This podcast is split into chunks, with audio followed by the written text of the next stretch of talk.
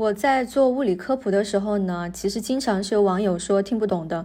确实，我在解释问题的时候，有时是在用一个复杂的概念去解释另外一个复杂的概念，我没有足够的篇幅去把所有的概念都说清楚。所以在做科普的时候呢，我会常常面临着一个抉择：我究竟应该把答案解释到哪一层级，才能让大部分人都刚好听懂呢？比如说一个问题：苹果为什么落地呢？因为存在万有引力啊。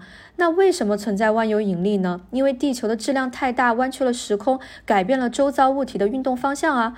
那为什么地球质量大就可以弯曲时空，而苹果就不会呢？因为有质量的物体理论上都会弯曲时空，只不过质量大的物体的弯曲程度大，质量小的物体的弯曲程度小到忽略不计。那为什么有质量就可以弯曲时空？那为什么物体有质量呢？你可以看到哈，每一个物理问题都可以像套娃一样一层一层的问下去，直到问出那个永远都无法解答的问题，最后发现什么都解释不了。所以呢，同一个问题的答案是有层级的。对于不同的人来说，想要得到的答案的程度也是不一样的。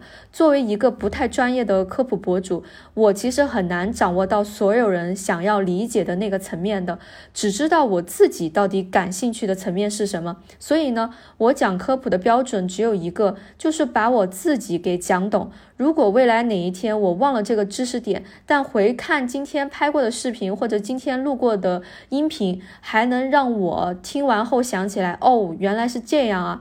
这个呢，就是我做科普的一个标准。